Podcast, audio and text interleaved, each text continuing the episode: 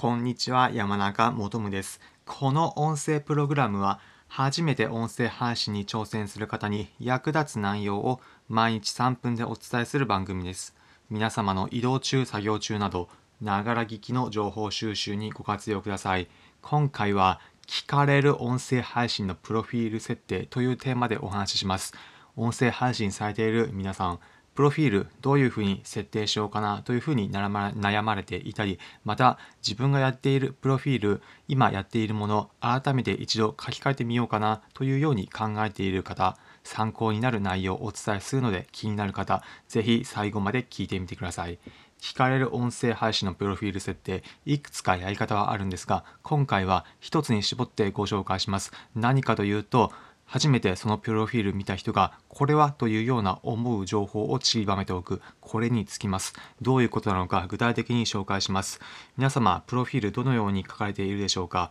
例えば自分はこんな配信をしてますだったり気ままにやってるラジオですなどいうふうに書かれているかもしれません。こちらの書いているプロフィールの内容初めて見た人がそれ聞きたいと思うかどうかその観点で一度書いてみることをお勧めします。もう少し具体的に紹介します。例えば皆様のプロフィール初めて見た人がこの人はこんな配信が聞けるんだというふうに分かるかどうかが我々のポイントなんです。例えば普段フィットネスジムで働かれている高橋さんのやられている聞くだけで痩せるラジオというのがあったとします。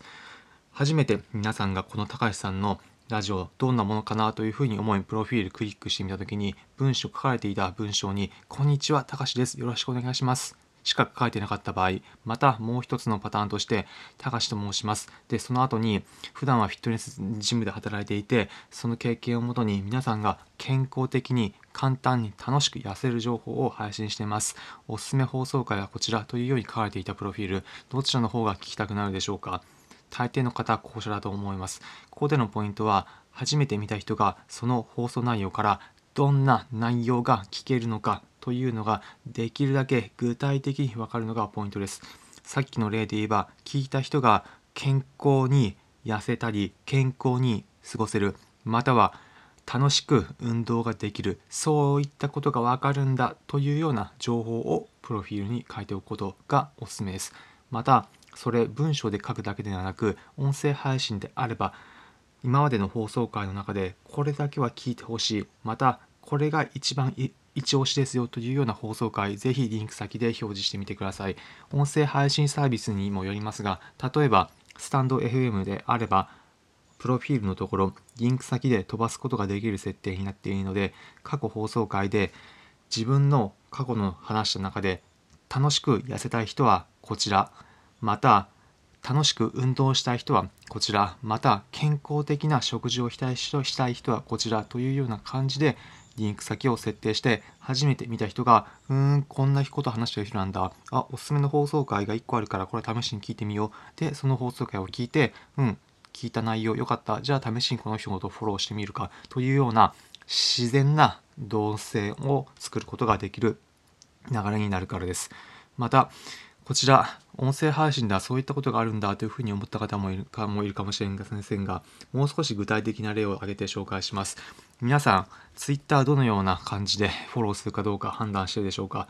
皆さん、Twitter やりたい時にタイムライン眺めてみて、気になった人の投稿が試しに出てきたとします。例えば自分がフォローしている人がいいねした投稿で、で、え、三角三角さんという人がこんなツイートしていると思った。うん、この人どんなもんなんだろうと思い三角三角さんのプロフィールページに飛ぶ。そしてプロフィールの内容を読んで一番上固定ツイートがあってその下に最新のツイートが並んで一通り読んで面白そうなことをつぶやいているからこの人フォローしようかなフォローボタンポチみたいな流れになると思います音声配信でも同じで初めて見た人がうんこんな放送してるんだというふうに思って音声配信サービスによって例えばスタンド FM だと固定ツイートのようなもの固定放送回は機能としてはないんですが自分で固定機能を固定ツイートを作るようなイメージで固定配信が一番上に来るようなイメージで、えプロフィールのところにおすすめの放送回こちらというようなものをぜひ配置してみてください。そうすれば初めて来た人がこのその皆さんが一押しの放送回を聞くことによってこの人の放送本当にためになるんだ。で過去の放送回最新のものからならいくつか聞いてみてじゃあ試しにこの人フォローしてみようフォローボタンポチというような流れになります。なので皆様、音声配信プロフィール設定する際は、ぜひ、初めて見た人がこれだと思うようなプロフィール、そしておすすめの放送回設定してみることをお勧めします。ということで、今回のまとめです。今回は聞かれる音声配信のプロフィール設定というテーマでお話ししました。結論、ポイントとしては、初めて見た人が、この人はこんな放送をしている、こういうことが聞けるんだというような文言を書いておく。そして過去のおすすめ放送回を設定しておくということをお勧めします。そうすれば皆様こんなことが話しているんだということが具体的にわかるようになるのでリスナーの方にとってもより皆さんが分かりやすい放送を聞けるようになっていきます。今回の内容参考になったという方は、いいねの高評価、またこの音声プログラムのフォローのボタンをポチッと押していただければ幸いです。この音声プログラムは初めて音声配信に挑戦する方に役立つ内容を毎日3分でお伝えする番組です。皆様の移動中、作業中など、ながら聞きの情報収集にご活用ください。コメントもお待ちしております。今回の放送を聞いただき、自分もプロフィール試しに書き直そう書き直そうと思いましたというようなコメントをお気軽にいただければ幸いです。また、音声配信やられている方向けに、音声配信気軽に相談し合える場所も用意しました。